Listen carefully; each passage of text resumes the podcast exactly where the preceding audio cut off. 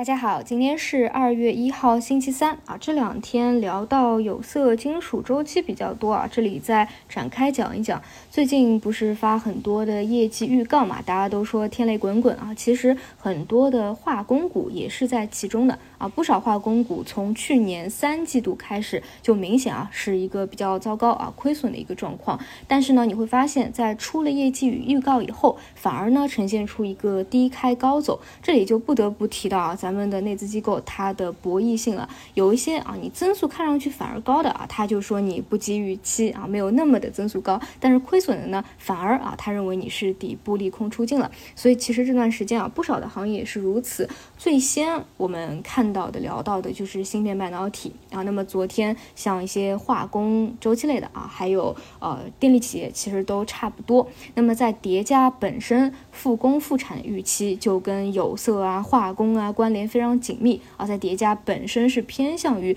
低位之涨的，所以呢，我最近几天就提到的会比较多一点啊，就说如果你还想找找机会的，那偏低位的啊，性价比会好一点的，那么就去看一下化工啊，有色周期。当然，其中有部分啊特别优秀的，其实已经是涨了一波了。比如说像木这种，所以呢，像木这种啊，你就千万不要去追涨，它更多呢可以起到现在引领整个大板块、大行业的一个作用啊，一定要去找还没有都怎么起来的啊，比如说像化工类的。那讲一讲啊，为什么这个业绩相对比较糟糕？其实啊，在近两年整个炼化行业的成本啊都是比较高的，再加上需求端啊一直不佳，所以产品的价格持续下跌，整个行业呢就在走一个下行趋势。特别明显的就是从去年三季度开始啊，到四季度，啊，整体都是大亏的情况。所以你看，很多的呃化工行业最优质的那些白马股、龙头股，从高位下来。基本都是腰斩起步以上啊，很多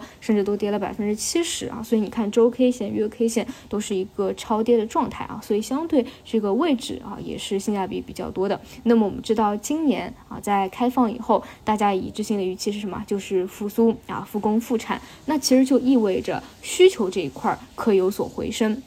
那这一点呢，其实就会对很多行业都带来一个啊，我们说库存拐点啊，其实像芯片半导体一样的啊，就是一个库存拐点翻转的一个预期。那其实资源品啊，工业金属也都一样。啊，本来呢是高库存的，然后比较好的时光，我们可以去把握的时光，就是到被动去库存和主动补库存这个时机。但是呢，你要知道的就是现在这个大环境啊，内资机构都相当之内卷啊，很多都抢跑几个月，甚至啊一到两个季度就有所反应了。所以说呢，就是最近啊这个出天雷滚滚的业绩啊，资金反而有去捞的迹象啊，这个低开高走的迹象，结合市场最近的反馈和本身复工复产。的预期，再加上现在这个位置，这也是最近两天啊提到比较多的一个原因。所以这一块呢，无论是持筹的啊，还是想要去建仓关注的啊，这一块都还是可以去看一下的啊。这个是周期股方向。然后呢，今天还要补充的就是钙钛矿啊，钙钛矿最近在新技术里面相当的活跃，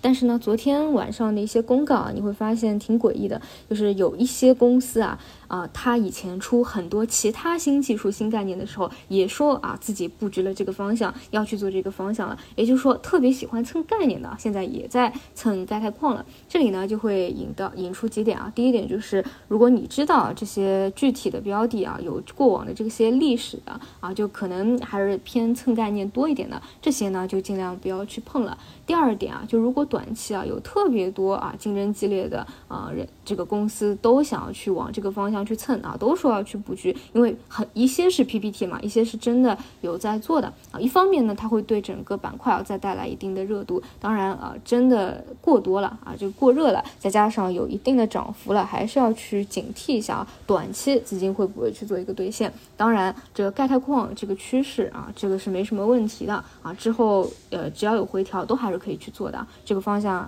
这个还是比较看好的。它虽然说是偏概念，但毕竟是大势所趋啊。然后另外的话就是数字经济啊，数字经济呃讲过了，就是呃只要有回调，目前来看都还能是看机会的，但就是千万不要在之前连续上涨的时候，我就讲过，那个时候就不要去拉了啊。然后这一块的股性一直比较猥琐一点啊，所以能够真的拿得住的啊，还是要去考验你对于这个政策的预期到底足不足够强烈啊，不然是很容易就下车的啊。这一块你还想做的话，这一轮调整完应该还是可以做的。啊，然后我们等到未来真的比较好的政策落地啊，然后去找一个兑现的节点吧。啊，其他的话，啊，还是跟原来的说法一样啊，就只说这个位置是要继续看调整的啊，或者说短期还要去看一个震荡啊，至少呢，先要把一个缺口先补一下啊，看补缺以后。很多人是看啊，还能够继续再走一个上升趋势的一个反弹的啊，这里先打一个问号啊，尊重市场吧。